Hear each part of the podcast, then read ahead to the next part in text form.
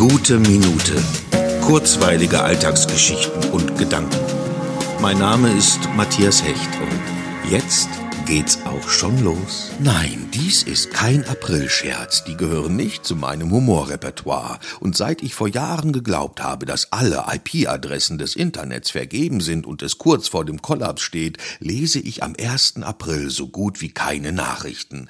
Das, was ich gerade bei einem Telefonat mit meinem Smartphone festgestellt habe, hat mich so sehr verblüfft und auch amüsiert, dass es mir eine Erwähnung wert ist. Es könnte durchaus sein, dass ich der Erste bin, der das festgestellt hat. Ich habe mit eingeschaltetem Lautsprecher telefoniert, das Smartphone also waagerecht vor meinen Mund gehalten.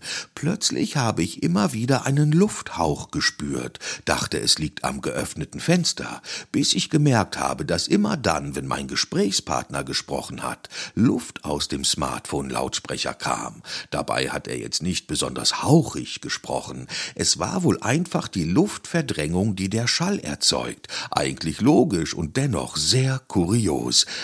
Nur jetzt blöd, dass er keine Maske auf hatte.